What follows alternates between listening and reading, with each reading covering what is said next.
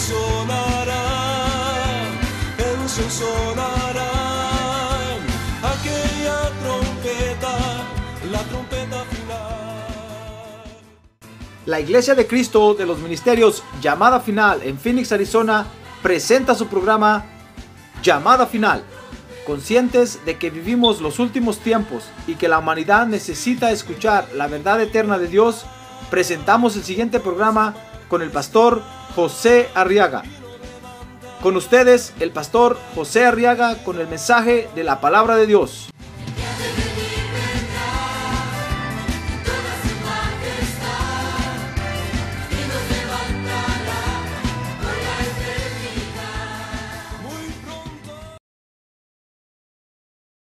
Efesios capítulo 6. Y vamos a leer los versos 13 al 17. Dice la Biblia, por tanto, tomad toda la armadura de Dios. Fíjese, tenemos que estar bien vestidos, hermano. Para que podar, podáis resistir en el día malo. Y habiéndolo hecho todo, estar firmes. Mire, ¿por qué es importante tomar toda la armadura? Fíjese que cuando nosotros hacemos algo para Dios, el enemigo después se viene contra nosotros en, un ataque feroz. Por eso hay muchos creyentes que no, no quedan firmes, hermano. Un tiempo están en un privilegio y después se van ya no los vuelve a ver usted. Porque si uno no está bien vestido, no va a poder estar firme después. Por eso dice ahí, verso 13. Tomad toda la armadura de Dios para que podáis estar, para que podáis resistir, perdón, en el día malo. Y habiéndolo hecho todo, estar firmes. Verso 14. Estad pues firmes, ceñida vuestra cintura con la verdad. Revestíos con la coraza de la justicia y calzado los pies con el apresto del Evangelio de la paz. En todo, dice el verso 16, tomando el escudo de la fe, con el que podréis apagar todos los dardos encendidos del maligno. Y dice el verso 17, tomad también el yelmo de la salvación. A ver, diga, el yelmo de la salvación. Y entonces dice, y la espada del Espíritu, que es la palabra de Dios. Amén.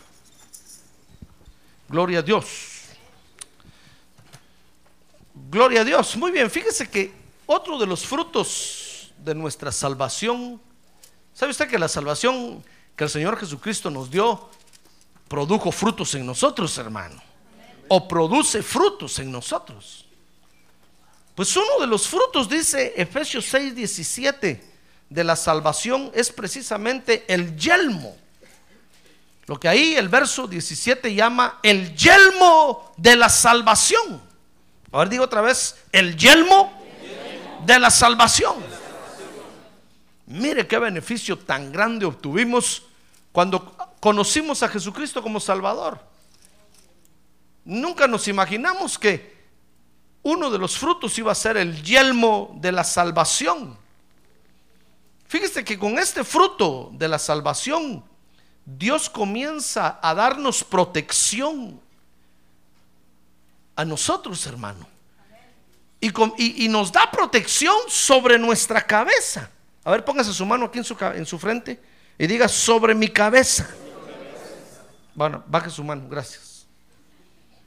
Porque el yelmo, fíjese hermano, el yelmo era la parte de una armadura antigua que cubría y protegía la cabeza y la cara. Y en la parte de la cara, fíjese que tenía una visera móvil, dice el diccionario, con agujeros para los ojos. O sea que era una protección total para, totalmente para la cabeza. Mire cómo, cómo se vestían los guerreros en ese tiempo. Hubo un tiempo en que usaban para pelear armaduras de hierro, hermano. Pues lo que se ponían sobre la cabeza, por supuesto, ahora nosotros tal vez le llamamos un casco. Pero en ese tiempo no solamente se cubrían la parte del cráneo, sino que también se cubrían la cara. Era una cobertura total. Ese es el yelmo.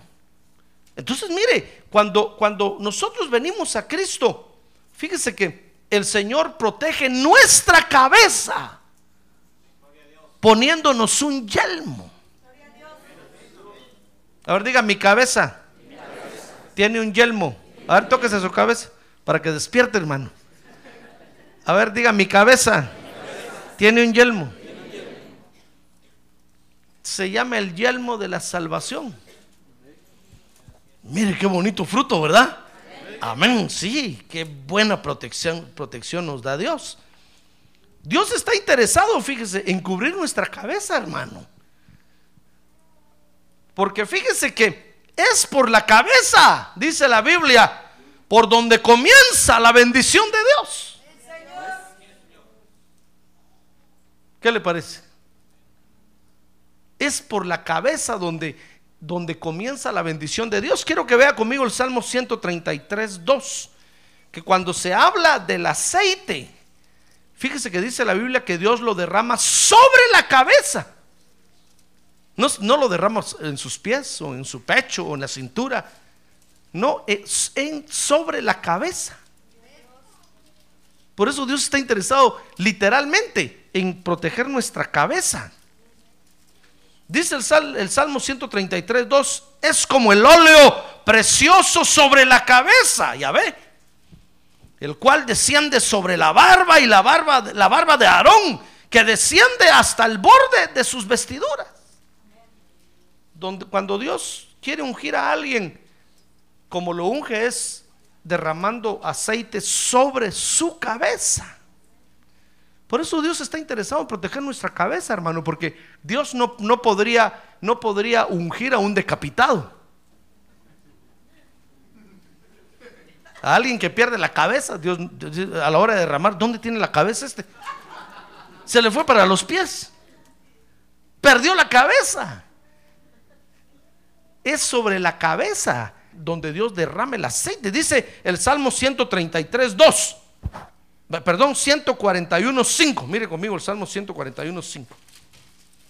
Dice ahí que el justo me hiera con bondad y me reprenda.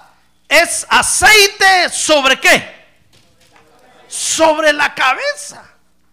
Mira lo que el salmista, está diciendo, está bien, me van a regañar, está bien que me regañen.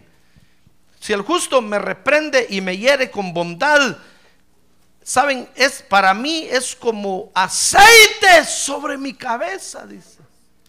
Ya ve que hasta, hasta las llamadas de atención que le da el pastor son como, deben de ser como aceite sobre su cabeza, hermano.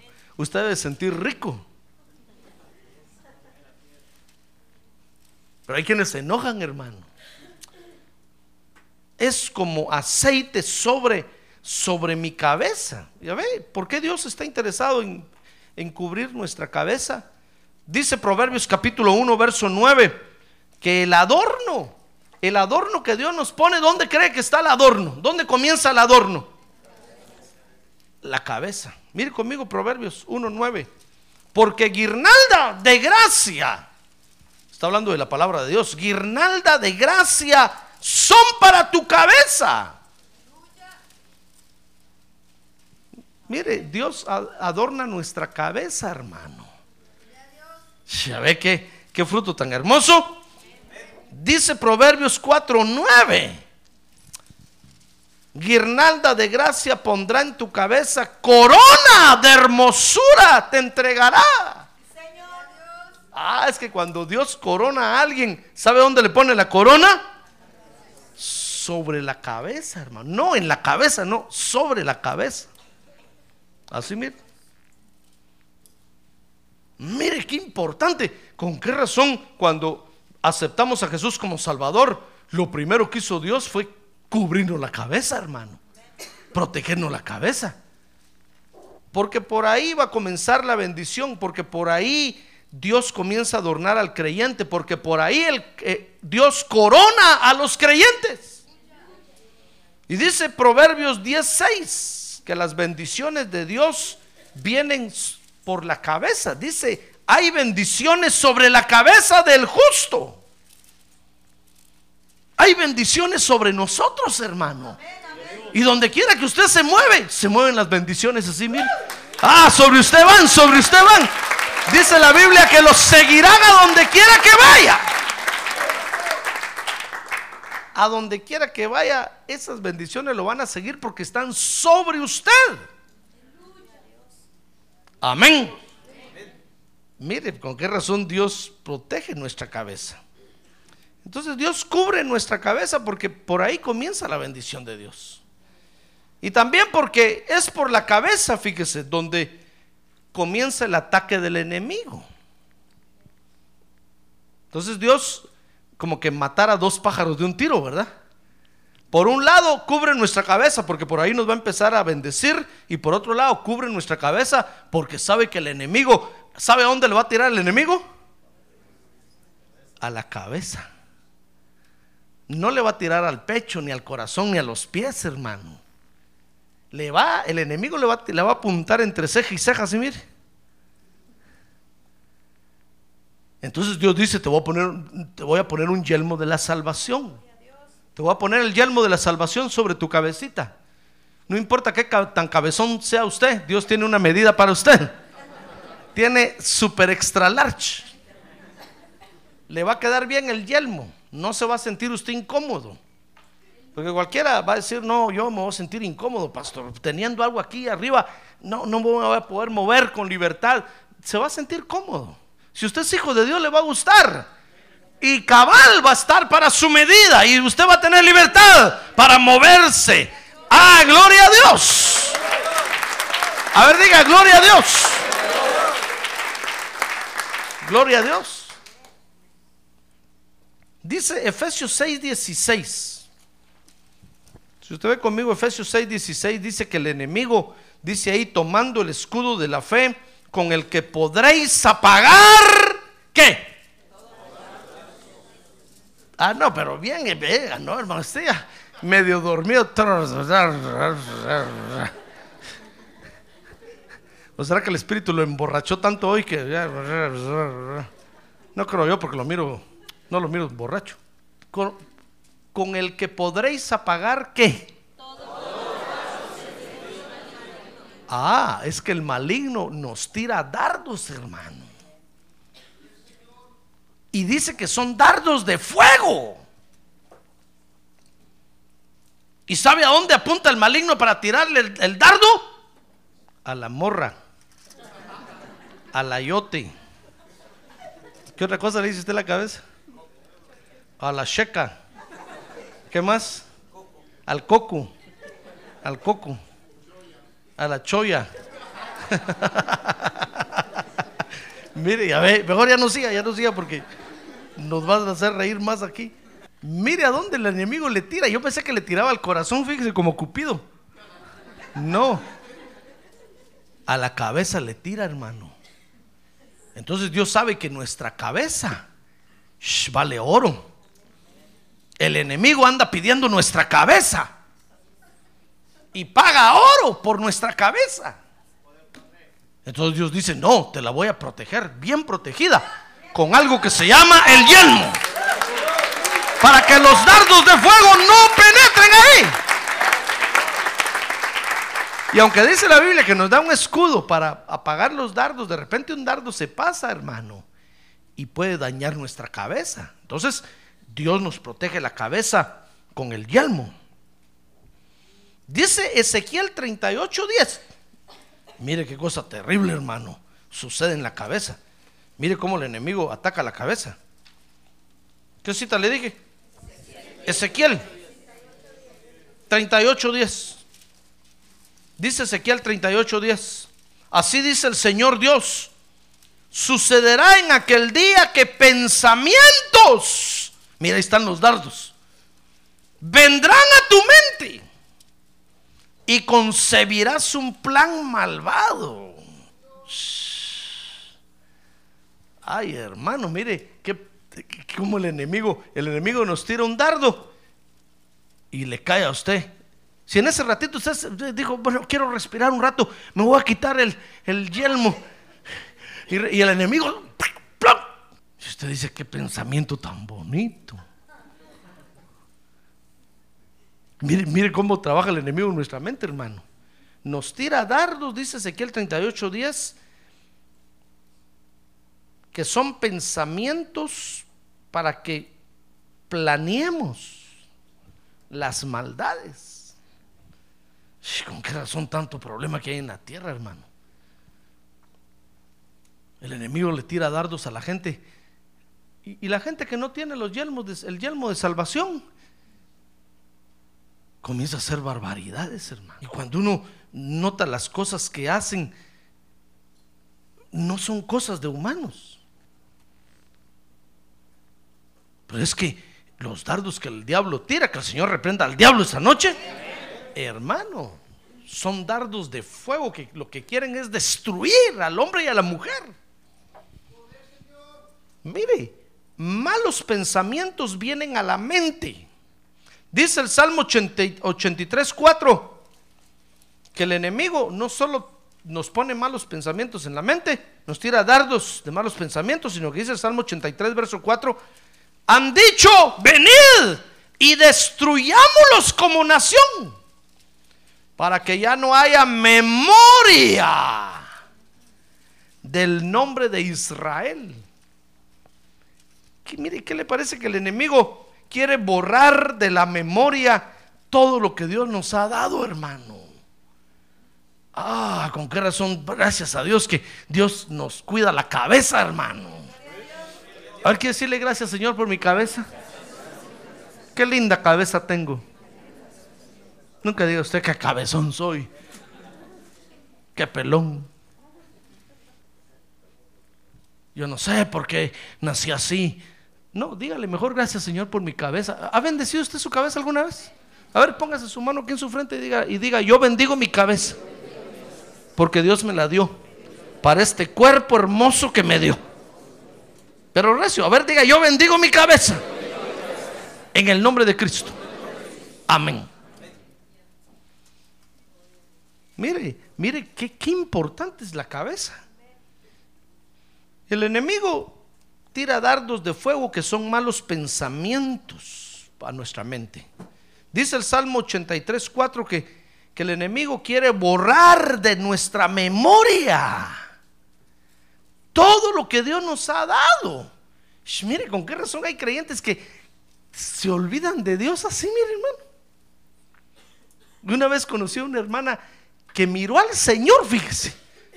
El Señor llegó a su cuarto, habló con él, estuvo con él no sé cuánto tiempo. El Señor le mostró las heridas. Qué bonito testimonio. Y al rato andaba en el mundo ya, zapateando en el pajarito. No fue aquí pues. Y cuando yo, yo la miraba, yo decía, Señor, ¿cómo es posible? ¿Cómo es posible que alguien te haya visto? Si yo que no te he visto, no me quiero ir de tu lado. Y esta mujer dice que te vio, estuvo contigo, habló contigo. ¿Se le, se le habrá olvidado? Claro. Es que el enemigo tiene una operación contra nosotros de hacernos borrar de la memoria. ¿Ha visto como las computers cuando se les borra de la memoria? ¿Ha, ha visto, ha oído de eso o no? ¿Qué problema da eso, hermano? Pierde uno un montón de datos y un montón de cuestiones. Haga de cuenta que es un virus que el diablo le mete a usted y le va a comer toda la memoria. Y cuando usted busca en su memoria lo que Dios ha hecho por usted, usted dice, no, si Dios no ha hecho nada por mí. Dios de mí no se acuerda. No. De repente su espíritu le dice, ¿te ha dado comida? No, pero es que la comida yo la consigo. Porque yo soy bueno. Por lo menos te ha dado salud. Ah, no, pero es que todos tenemos. No, pero es que, hermano, y ya no nos acordamos de lo que Dios ha hecho por nosotros. Por eso usted ve que a cada momento Dios le vivía recordando a Israel. Acuérdate de dónde te saqué. Acuérdate cómo estabas con el faraón. Acuérdate que eras esclavo. Y yo te liberé. Ah, gloria a Dios. Hermano. Y usted mire en la Biblia que Dios nos manda a que nos recordemos. Fíjese que cada santa cena es una orden del Señor. Tenemos que venir a recordar la muerte del Señor en la cruz. Para que no se nos olvide. Tendemos a olvidar lo que Dios ha hecho por nosotros, hermano. Y entonces Dios nos manda que vengamos y que tomemos un tiempo y que meditemos. Mire, en ese momento le digo, hermano, incline su cabeza, piense un rato en el Señor. Y yo miro que hay muchos así. Digo, ¿estos no oyen o qué? Incline su cabeza. Entonces, ¿para qué viene, hermano? ¿Solo para enojarme? Voy a mandar a la policía que lo saquen. No, si usted viene es para venir a buscar a Dios, ¿verdad? Bueno, yo también. Entonces, inclinemos nuestra cabeza. Hermano, recuerde un momento. Pues no ahorita, no lo va a inclinar ahorita. Cuando tomamos Santa Cena, recuerde un momento al Señor. Acuérdese lo que Él murió en la cruz. Lo mira con sus ojos ahí. Pídale perdón. Porque se nos olvida, hermano. Se nos olvida que éramos unos miserables pecadores lo que pasa es que ahora ya estamos bien bañaditos, bien rasurados, bien peladitos, bien ya decentes. Nadie creía, nadie creerá ahora lo que usted hacía. Pero acuérdese de dónde lo sacó el Señor, hermano. ¿Se acuerda? Va, ahora regrese para acá. ¿Se acuerda de dónde lo sacó el Señor? No, ya no, mejor véngase para acá porque no va a ser que, no tenga el yelmo hoy puesto. Hermano, mire la operación del enemigo. Quiere borrar de nuestra memoria, quiere borrar de, de nuestro chip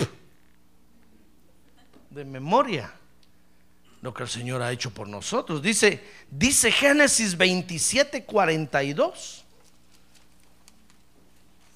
hermano, con esto se le va a caer el pelo hoy. Bueno, no, no, se le va a parar el pelo, quise decir. Dice Génesis 27, 42. Cuando las palabras de Saúl, su hijo mayor, le fueron comunicadas a Rebeca, oiga lo que el enemigo hace con nuestra mente, hermano, con nuestra cabeza. Envió a llamar a Jacob, su hijo menor, y le dijo, mira, en cuanto a ti, tu hermano Esaú se consuela. ¿Con qué se consolaba? Con la idea de matarte, con la idea de darte aguas. Mire, mire cómo el enemigo, el enemigo, ¿qué le parece que, que usa nuestras ideas, nuestra imaginación para lo malo? Imagínense, cada vez que usted le presta su mente al enemigo, su cabeza, para imaginarse lo que no debe, dicen los, los, científicos que se le queman no sé cuántas neuronas en ese ratito, se le mueren, hermano. Imagínense qué, qué agotado, qué intenso es el ataque del enemigo que mata nuestras neuronas cerebrales. Y las neuronas cerebrales ya no, ya no se pueden recobrar. A usted se le mueren y empieza a perder la memoria. Es que ya quemó mucho cerebro. ¿Se da cuenta? Imagínense qué trabajo el del enemigo, hermano. Usa su imaginación para lo malo. Por eso no le preste su imaginación al diablo para lo malo. No se la preste. Cuando le venga un dardo del, del enemigo, un dardo de fuego, que le diga, ¿por qué no te pones a pensar un ratito? Y se está quemando su cerebro. El enemigo quiere usar nuestra, nuestra mente, nuestras ideas para lo malo. hermano, ¿con qué razón Dios lo primero que nos cubre la cabeza? Bueno, usted mira que, que tenemos un traje para todo el cuerpo, pues pero dice que es el yelmo de la salvación. Eso quiere decir que cuando aceptamos a Jesús como Salvador, no nos pone Dios la coraza de justicia, no nos pone las sandalias de... No, lo primero que hace es que nos pone el casco así, mire, El yelmo de la salvación. Y aunque usted todavía no tenga nada, aunque todavía ande descalzo, pero ya tiene el yelmo de la salvación. Porque el, porque el Señor sabe que si el enemigo lo vuelve a agarrar en su cabeza, lo vuelve loco, hermano. Entonces Dios dice, no, te voy a proteger con el yelmo de la salvación. Mire, mire todo lo que, lo que puede suceder en nuestra cabeza. Fíjese que malos pensamientos vienen a la mente. El enemigo quiere borrar de la memoria todo lo que Dios nos ha dado. Quiere usar nuestras ideas para el mal. Y dice Isaías 21:4. Y si no se ha asustado con eso, con esto sí se va a asustar, hermano. Isaías 21:4. Dice ahí, desvaría mi mente. El espanto me sobrecoge y al anochecer que, que anhelaba se me convirtió en terror. Ah, porque el enemigo no solo usa nuestras ideas para lo malo, eh, quiere borrar de nuestra memoria lo que Dios hace, no solo nos lanza dardos de malos pensamientos, sino que tiene una, un trabajo, una tarea de deformación de nuestra mente, hermano. ¿Ya ve qué enemigo tan horrible? ¿Qué va a hacer usted con el enemigo cuando lo mire? Ah, ¿lo va a abrazar y le va a dar un beso? ¿Va a orar por él? ¿Qué va a hacer con el enemigo cuando lo mire? ¿Qué va a hacer? No va a decir, no, pastor, es que el Señor dijo que amemos a nuestros enemigos. Ay, hermano, usted está, está agarrando la espada por la punta. No se refería el Señor a eso. ¿Qué va a hacer usted el enemigo cuando lo, cuando lo vea? ¿Qué va a hacer? Mire, por lo menos reprenderlo. No sabe qué voy a hacer yo cuando lo vea. Lo voy a agarrar y lo voy a descuartizar con mi boca. Lo voy a morder así, mira. Y lo voy a romper en pedazos y lo voy a hacer picadillo.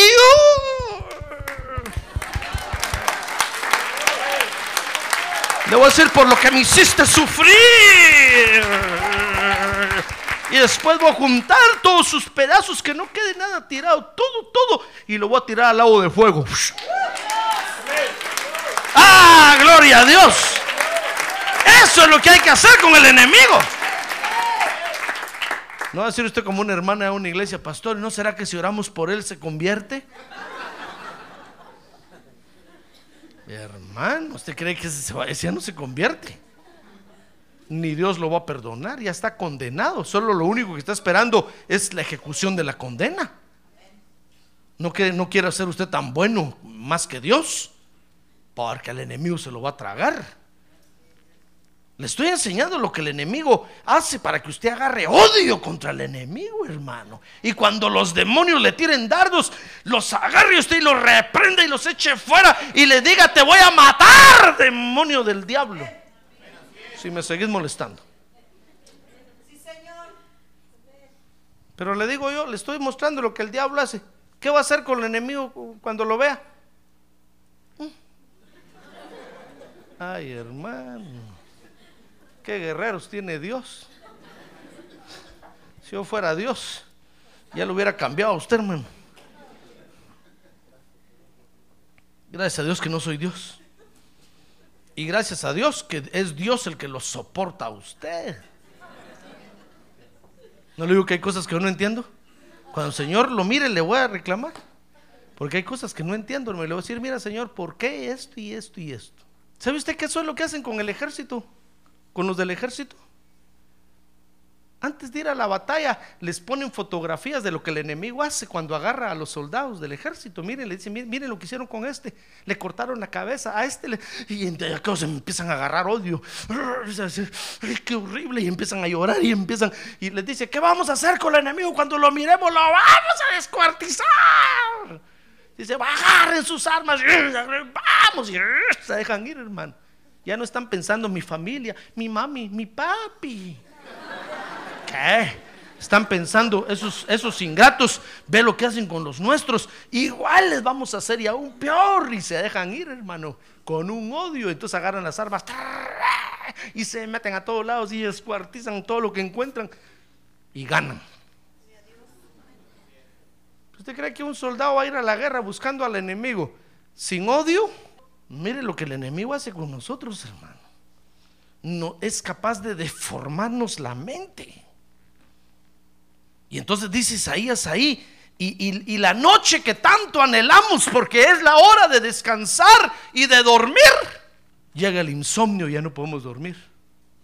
Y entonces dice Isaías, lo que yo anhelaba para descansar se me vuelve en terror y en espanto. Porque el enemigo nos degenera la mente, hermano. Y entonces en la noche ya no podemos dormir.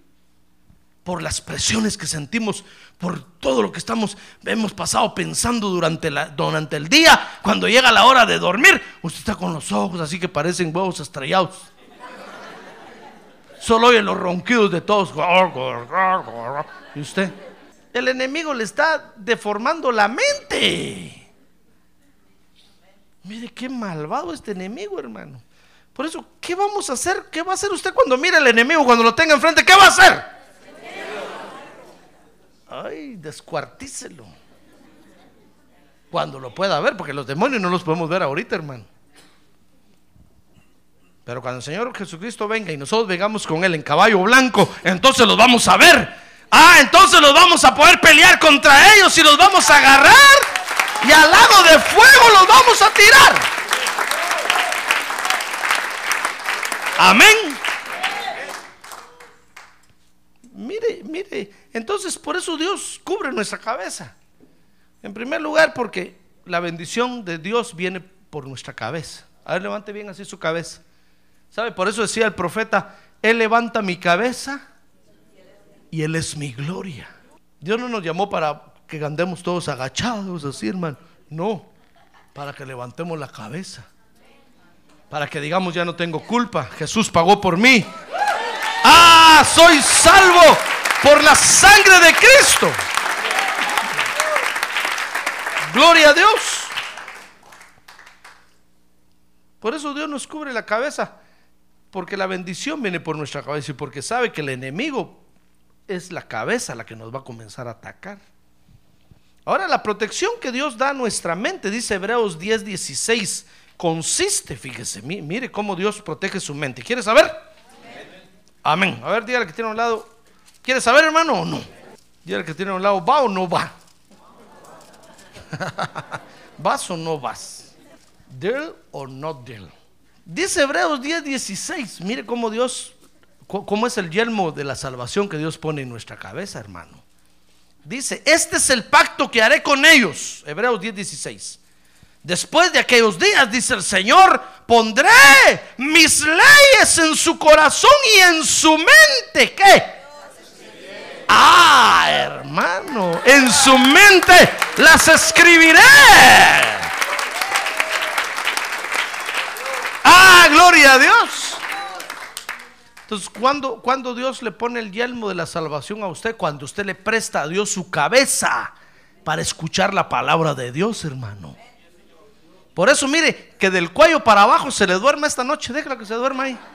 Pero la cabeza que no se le duerma, hermano. Por lo menos, a ver, muévala así. De que los brazos y las manos se duerman, déjales ahí.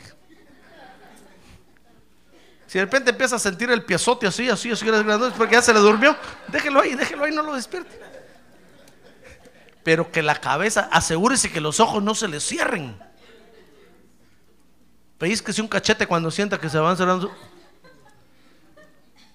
Ah, mire, cuando nosotros le prestamos a Dios nuestra cabeza para escuchar la palabra de Dios, entonces nos estamos poniendo el yelmo de la salvación, hermano. Cada culto, el Espíritu Santo escribe la ley de Dios en nuestra mente. En nuestra mente, en nuestra mente le escribe, en nuestra mente, en nuestra mente le escribe.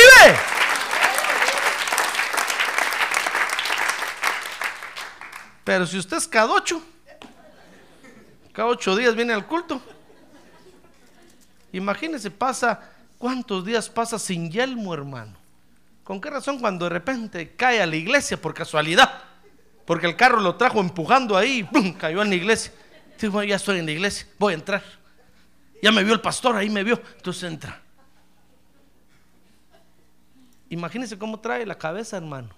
Aquí lo miro yo con una flecha atravesada, así, mire. y digo, oh, lo flecharon a este. Pues sí, tanto tiempo no venía a la iglesia. Se quitó el yelmo de la salvación. Hasta la salvación perdió ya. Ya no trae el yelmo. Le digo, ¿y su yelmo? Es que la flecha no me deja ponerlo. Y trae malos pensamientos. Trae ideas de maldad. Viene aquí a pensar cómo me robaré el piano de aquí. Si me meto por ese agujero del aire, no va a caber. Está pensando ideas de maldad, hermano. Ideas de maldad. Ay. No, usted tiene que venir a los cultos porque en nuestros cultos el Espíritu Santo agarra el lápiz y nos escribe en la mente. Y ahí está el Espíritu Santo escribiendo, escribiendo, escribiendo la ley de Dios en nuestra mente. Ah, gloria a Dios. A ver, diga, gloria a Dios. Dice Efesios 4:23 que Dios renueva el espíritu de nuestra mente. hermano. Y dice Efesios, y dice Romanos 12:2 que Dios renueva nuestra mente. ¿Sabe qué quiere decir eso? Que nos hace un backwash, Dios. Cada vez que venimos al culto, el Espíritu Santo nos lava el cerebro, hermano. ¿Qué le parece? Y le saca todo lo sucio por, esta oreja, mire.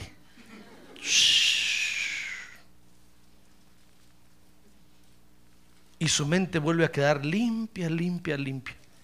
Y Dios le vuelve a poner el yelmo de la salvación y le dice, bueno, aquí está otra vez tu salvación. Con tu mente limpia y pura. Ah, hermano.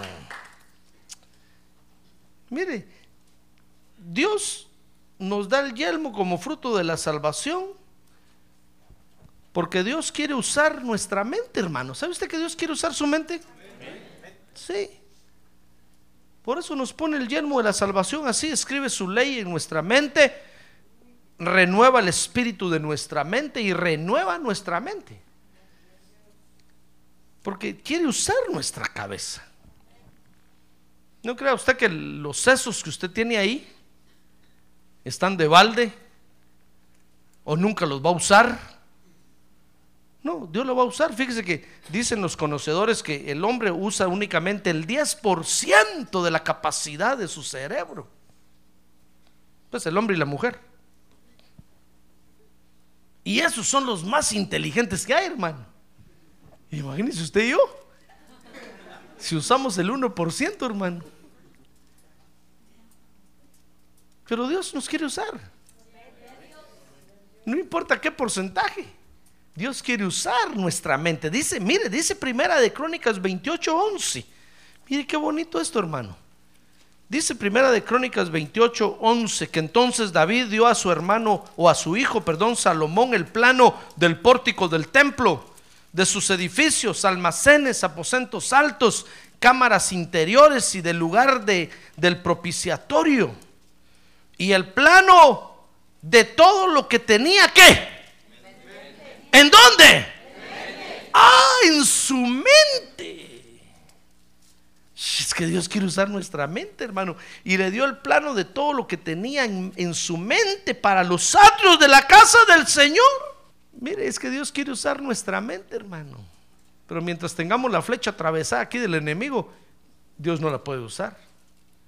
Dios tiene que sacarle esa flecha de la cabeza a usted para entonces para que entonces pueda usar su mente. Mire, usó la mente de David. Imagínense que David hizo los planos de todo el templo ah, de Dios. Y cuando su, hijo Salomón iba a tomar el reinado, entonces ya solo le dio todos los planos y le dijo, mira hijo, esto es lo que hay que construir ahí. Yo no lo hago porque Dios no me dejó, pero me dijo que tú lo ibas a hacer. Todo lo que tenía en su mente para la obra de Dios, hermano. ¿Ya ve que Dios usa nuestra mente? Por eso tenemos que aprender a darle nuestra mente a Dios. A ver, dígale esta noche, Señor, yo te entrego mi mente esta noche para que la uses. Por eso Dios quiere usar, fíjese que Dios quiere usar su inteligencia, hermano, para la obra de Dios. No decir, "Ah, Dios quiere usar mi inteligencia, entonces voy a hacer más dinero. Sí, pero para la obra de Dios. Dios quiere usar su inteligencia para la obra de Dios. Mire cómo usó la mente de David. Dice Daniel 7.1 que Dios usaba la mente de Daniel para darle sueños. ¿Qué le parece? ¿Quiere leer conmigo? A ver, Daniel 7.1. Dice, en el año primero del rey Belsasar de Babilonia, Daniel tuvo un sueño y visiones en su mente, estando en su cama. Y entonces escribió el sueño y relató el resumen de él. Dios quiere usar nuestra mente, fíjese, no solamente para, para hacer obras en su obra, sino que para, para darnos visiones nocturnas, hermano. Por eso tenemos que saber cuidar nuestra mente. Tenemos que saberle poner el yelmo de la salvación. Si no, vamos a estar teniendo sueños horribles, hermano. Y usted de repente va a decir, van a decir, que, mire, pastor, fíjese, soñé que usted se murió. Y que lo estábamos velando ahí en el templo. Hermano, decir ese sueño es sueño de frijoles duros, de chicharrones, con pelos.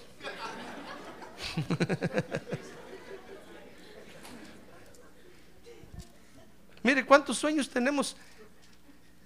¿Cuántos sueños tenemos? Fíjese que dicen los científicos que nosotros pasamos soñando toda la noche. Que si paráramos un ratito, dos segundos de soñar, nos morimos. Porque es una descarga de nuestro cuerpo. Lo que pasa es que al otro día no nos acordamos. Imagínense. Y a veces nos acordamos qué soñamos, hermano. ¿Y qué soñamos? No me diga que sueña usted, no, no, no, no. Porque no tenemos bien puesto el yelmo de la salvación. A veces lo tenemos torcido, hermano. El yelmo, pues, en la cabeza. Entonces tenemos sueños.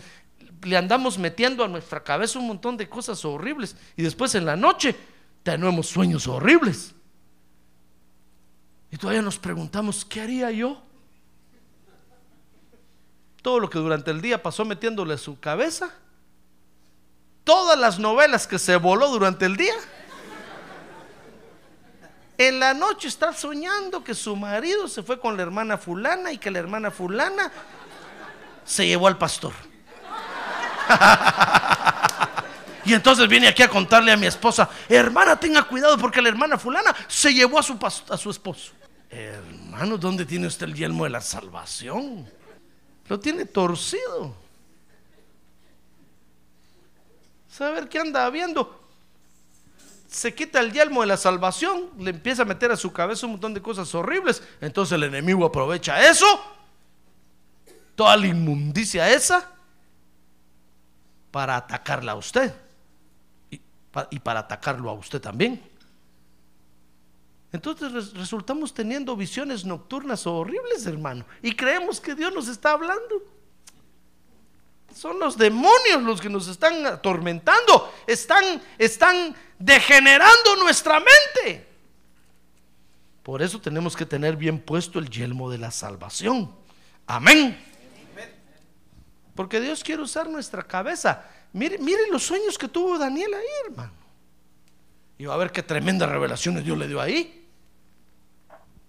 Dice, dice 1 Corintios 2:16 que Dios quiere usar nuestras mentes para su obra. Oiga lo que el apóstol Pablo dice ahí, 1 Corintios 2, 16. Dice, porque ¿quién ha conocido la mente del Señor para que le instruya? Mas nosotros tenemos la mente de Cristo. Porque el apóstol Pablo lo estaban criticando por lo que hacía, hermano. Entonces él tuvo que decir, miren, saben, yo tengo la mente de Cristo. Todo lo que estoy haciendo lo estoy haciendo porque tengo la mente de Cristo. No crean ustedes que tengo una mente de maldad, mente degenerada y que por eso estoy haciendo lo que estoy haciendo. No, lo estoy haciendo porque tengo la mente de Cristo. Entonces Dios quiere usar nuestra mente para hacer su obra. Y dice Apocalipsis 17, 9, que Dios quiere llenar nuestra mente de sabiduría. ¿Quiere leerlo? A ver, léalo conmigo mejor. Apocalipsis 17, 9. Dice ahí, aquí está la mente que tiene sabiduría. Las siete cabezas son siete montes sobre los que se sientan las mujeres. Y empieza a hablar de- de- del anticristo. Pero dice, aquí está la mente que tienes, como quien dice, miren, para poder ver lo que hay en el Apocalipsis, necesitan tener una mente llena de sabiduría. Pero si llenamos nuestra mente, hermano, de un montón de cosas, las hermanas llenan la mente de un montón de recetas de cocina. Cómo hacer huevos estrellados. Se agarra el huevo, se parte en el sartén con aceite. Eso sí lo tiene. Los hombres se llenan la mente de cómo cambiar una llanta al carro. Se agarra la llave de los chuchos o los pernos, no sé cómo le llama usted, se le se pone el tricket del gato, se levanta. Eso sí de memoria lo saben. Pero la sabiduría de Dios, entiende a Dios, dice, no, no, mire otra vez, se fueron unos hermanos de aquí y los hermanos los detuvieron. Le dijeron, ¿por qué se van? Es que no entendemos lo que predica el pastor. Pues sí, saber qué tienen en la mente. En la mente tienen cómo, cómo, cómo cambiarle aceite al carro, cómo pintar una pared, cómo meter unos clavos ahí. Eso sí lo tienen en la mente. Les hierve la mente.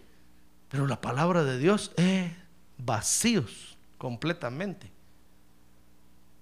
No entienden la palabra de Dios. No la entienden, hermano.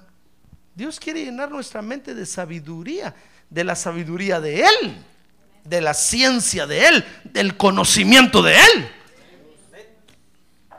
Mire cuántas cosas le metemos a la mente.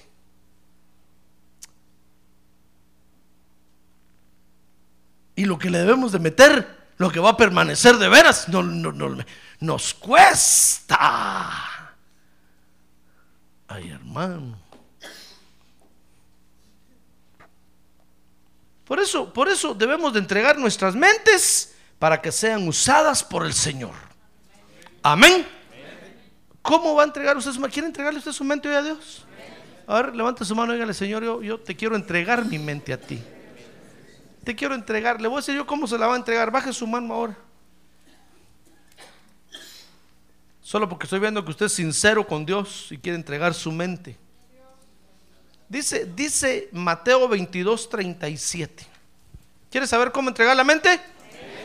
Mateo 22, 37.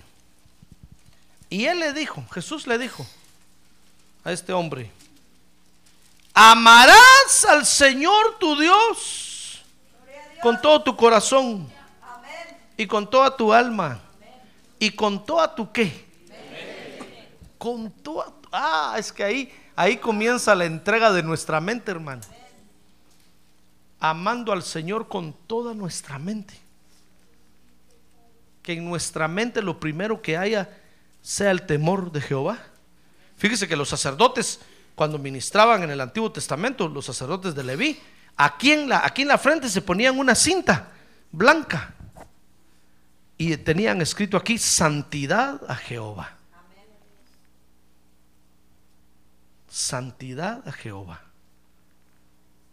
Y así ministraban. Igualitos que nosotros, ¿verdad? Hoy nosotros nos ponemos aquí Tommy Halfisher. Náutica. En las gorras llevamos de todo. Pero el nombre de Dios nunca, ni siquiera, ni siquiera espiritualmente lo llevamos, hermano. ¿Cómo vamos a entregarle nuestra mente hacia Dios? No, tenemos que amar a Dios con toda nuestra mente. Lo primero que tiene que haber en nuestra mente es temor de Dios. Para que entonces lo que pensamos, lo que imaginamos, las ideas que tenemos, lo que guardamos en nuestra memoria, sea agradable para Dios, hermano.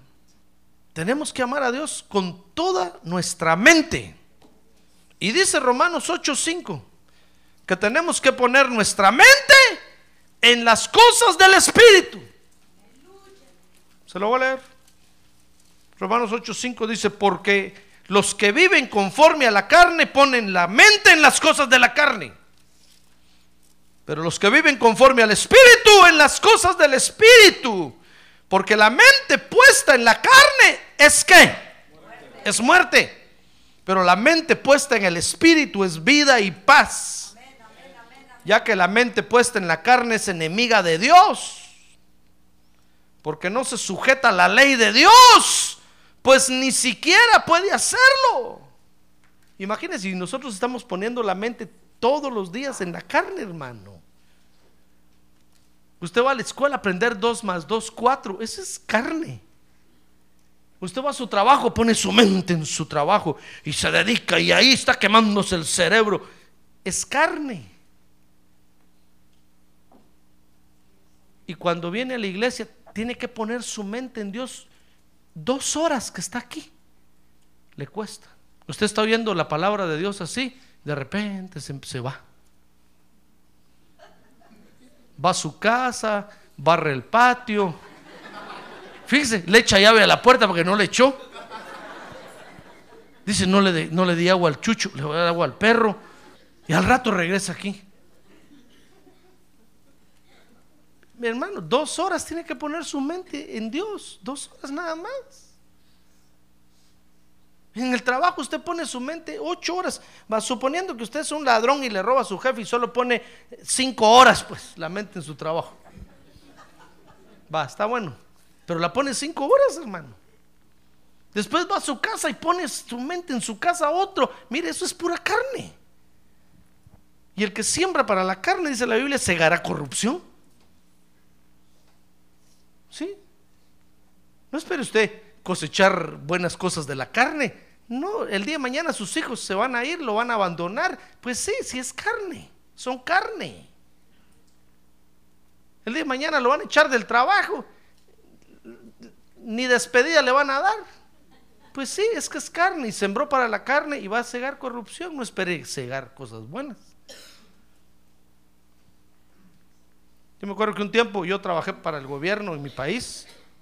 hermano, líos terribles en los que me metí.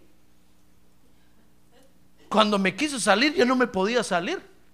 Me querían enjuiciar por esto, por lo otro, por ladrón, por no sé. Tuve que llevar todas mis pruebas, tuve que pagar abogado, tuve que decir, mire, yo no. Cuando, cuando dijeron, baja, no tiene nada que, que, ver, pero habían pasado no sé cuántos meses de tormento y de juicio y de hermano. Dije yo, estos, yo sirviéndoles a ellos mal pagados y todavía sí me acusan de un montón de cosas. Es que es carne, hermano. Yo sé que usted ama a su familia, pero es carne. El día de mañana le van a hacer un desaire, un desprecio. Dice, ay, y tanto que lo quería, y tanto que lo... Pues sí, pero es que es carne. ¿Entiende eso o no lo entiende? Ya sabe usted que va a cosechar de la carne. Corrupción, muerte. Entonces el día de mañana no se esté quejando. Cuando el marido le lleve la orden de divorcio ahí, ¡ay, ingrato! Que no sé qué, ¿para qué? Le di toda mi juventud. Pues sí, mejor hubiera venido a la iglesia y hubiera adorado a Dios. Ah, más satisfacción tuviera. Ah, gloria a Dios. Hermano. Yo no estoy diciendo que no cuide a su familia, cuide a su familia, ámela. Haga lo que usted quiera, pero, pero si pone su mente solo en la carne, va a cegar corrupción al final, hermano. Y no va a estar satisfecho. En cambio, poniendo la mente en las cosas del Espíritu, dice ahí la Biblia que vamos a cegar vida y gozo. Ah, gloria a Dios. Démosle un buen aplauso al Señor. Gloria a Dios. Gloria a Dios. Por eso, aprenda usted a poner su mente en Dios, hermano. ¿Quiere, quiere decir mente? A ver, póngase su mano aquí en su cabeza, dígale, mente mía, hoy vas a estar puesta en Dios. Amén. Por eso es que comenzamos cantando cantos y para que usted empiece a poner su mente en Dios, empiece a fijarse que está en la iglesia y a poner su mente en Dios. Para que cuando llegue la hora de la palabra de Dios, el Espíritu Santo entonces pueda escribir en su mente las leyes de Dios, hermano. Pero si en dos horas, tres horas no logramos poner la mente de Dios en Dios un rato, el enemigo nos habrá robado la bendición. Entonces usted sale de la iglesia como entró. Usted ha oído que hay, hay creyentes que dicen, no, esa iglesia no me gusta porque así como uno entra, así sale. ¿Y qué quiere? ¿Que el pastor le lave la cabeza con jabón para que salga diferente? Si usted no presta su mente, el Espíritu Santo no puede hacer nada. ¿Ya ve? ¿Qué- ¿Cómo trabaja nuestra mente? Mire, si usted, si usted no presta su mente a su trabajo, no va a encontrar satisfacción, no va, no va a tener satisfacción en lo que está haciendo. La mente es terrible. Por eso dicen que no es, no es asunto de lo, es asunto de mentalidad, decía un anuncio. Es asunto de la mente, hermano. Si usted no pone la mente en lo que está haciendo, no encuentra placer ni satisfacción. Tiene que poner la mente en lo que está haciendo en ese momento. Si usted se sienta a comer un par de huevos a la ranchera, mire, pruebe, pruebe comer viendo las noticias. Y cuando hace así, "Oh, ya no hay comida. Se tragó toda la comida y ni sabor le sintió, hermano. ¿Verdad que así nos pasa? Porque usted está poniendo la mente en lo que está viendo en la tele, no en la comida. Entonces, y después le dice a su mujer, vaya viejo, todo lo que te comiste. no sintió, si viendo la tele, uno se traga todo, hermano. Y todavía la esposa le dice, ¿tenía sal o no tenía sal? ¿Qué? ¿Tenía sal o no? No me di cuenta. Comió sin placer. Pero cuando usted pone su mente, usted mira los huevos a la ranchera, hermano, los conté, le da vuelta al plato así. Le da así, usted dice, ah, delicioso, ah, oh, oh, mm. Le falta un poco de sal, la sal, por favor, sal. Pimienta un poquito. Ah, qué delicioso salió esto. Usted hasta bendice a su esposa, dice, mi, mi amor, la bendigo. Que Dios siga usando sus manos para alimentar a este venerable anciano. ¡Ah, gloria a Dios!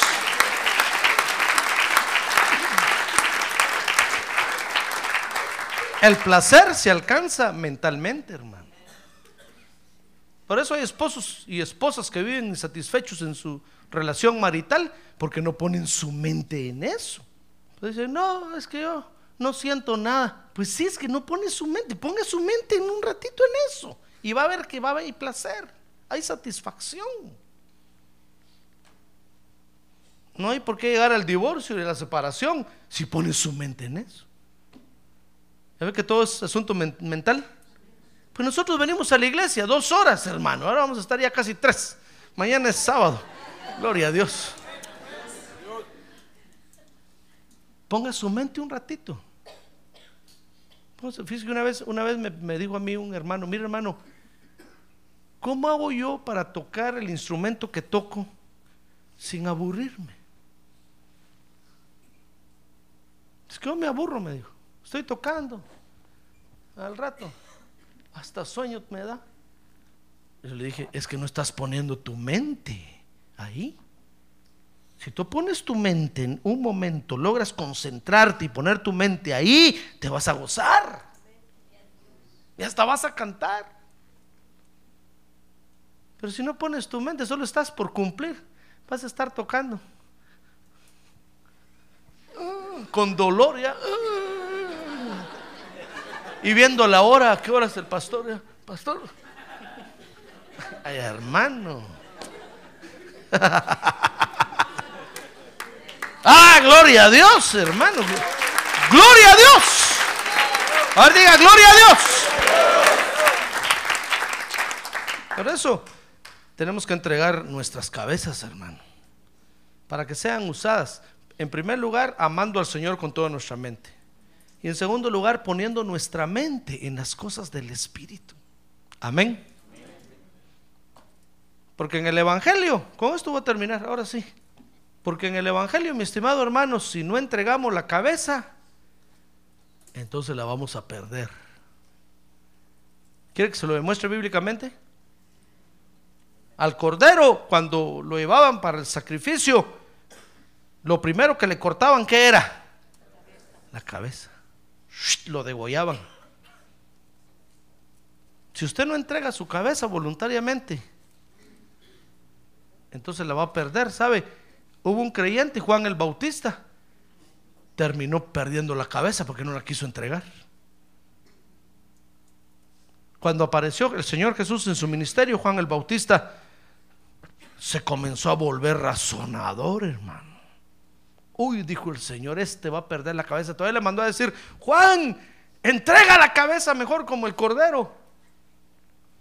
Juan dijo, no. Y empezó a razonar, empezó a decir, no ese Jesús, qué raro realmente. ¿Para qué dije que era el cordero de Dios? Peor si no es el cordero.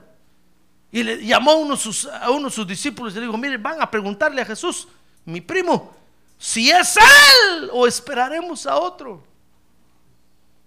Cuando el Señor oyó eso, hermano, dijo Juan, va a perder la cabeza, la va a perder. Lástima. Vino Herodes y le mandó a cortar la cabeza. Y se le presentó a Herodías, en un, a Herodías era ¿va? en una bandeja de plata. Hermano, la cabeza de un creyente lo que Dios tanto cuida cuando nos salvamos. Los creyentes la pueden perder si no se la entregamos a Dios, hermano. Por eso entreguémosela a Dios, amando a Dios con toda nuestra mente y poniendo en nuestra mente las cosas que son del Espíritu. Si usted no entrega la cabeza como el cordero voluntariamente, se la van a cortar y cuando lo vayamos a enterrar, vamos a tener que juntar su cabeza con su cuerpo, hermano. Si por allá rodó su cabeza, pobrecito. Se dio, oh, le perdió la cabeza. Porque cuando iba al culto siempre se dormía. Le costaba poner su mente un rato en Dios. ¿Cómo luchaba? Mejor entrégala voluntariamente. Mejor cuando venga al culto, dígale, Señor, mira, se me va a dormir de aquí para abajo, no importa pero mi cabeza va a estar bien despierta. Diciendo amén, gloria a Dios, oyendo la palabra, que tu espíritu le escriba en mi mente. Que tú renueves el espíritu de mi mente, Señor. Amén. Cierren sus ojos. Es tiempo de entregar la cabeza, hermano. Es tiempo de entregar nuestra cabeza a Dios. Es tiempo de entregarle nuestra mente a Dios.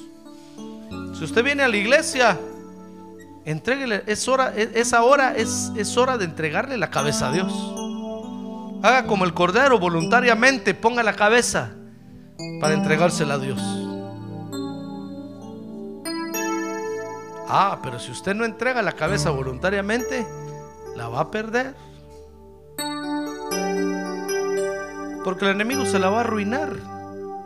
El enemigo se la va a llenar de malos pensamientos, de malas intenciones, de malas ideas.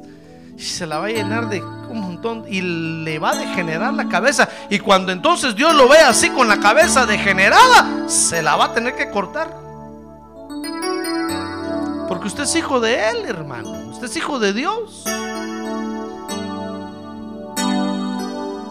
Por eso esta noche póngase el yelmo de la salvación y proteja su cabeza, porque es lo primero que Dios le protege cuando usted se salva. Quiere decirle gracias Señor, gracias porque cuidas de mí. A ver, póngase de pie, levante su mano en alto y dígale gracias Señor porque cuidas de mí. Gracias porque mi cabeza está protegida por ti, Señor. Gracias porque tú pones el yelmo de la salvación en mi cabeza. Quiere agarrarse su cabeza y decirle, cabeza mía, Toma el yelmo esta noche. Toma el yelmo de la salvación. Porque es para protegerte. Porque es para cuidar tus pensamientos, tus ideas, tu imaginación, tu memoria. Todos los departamentos que tiene nuestra mente, nuestra cabeza. El yelmo de la salvación va a cuidar de ellos. Para eso Dios nos pone el yelmo de la salvación. Gracias, Padre, porque tienes cuidado de nosotros. Ahora levante su mano en alto y dígale gracias, Señor, porque tienes cuidado de mí. Gracias, Señor, porque tienes cuidado de mí. Gracias Señor.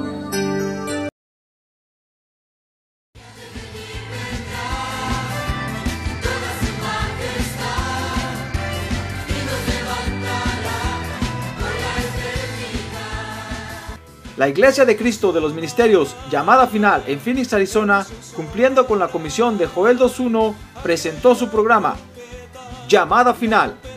Esperamos que nos vuelva a sintonizar la próxima semana a la misma hora por esta emisora. Los invitamos a nuestras reuniones en el 6023 Norte 71 Drive, esquina con Bethany Home Road. Para mayor información puede llamarnos al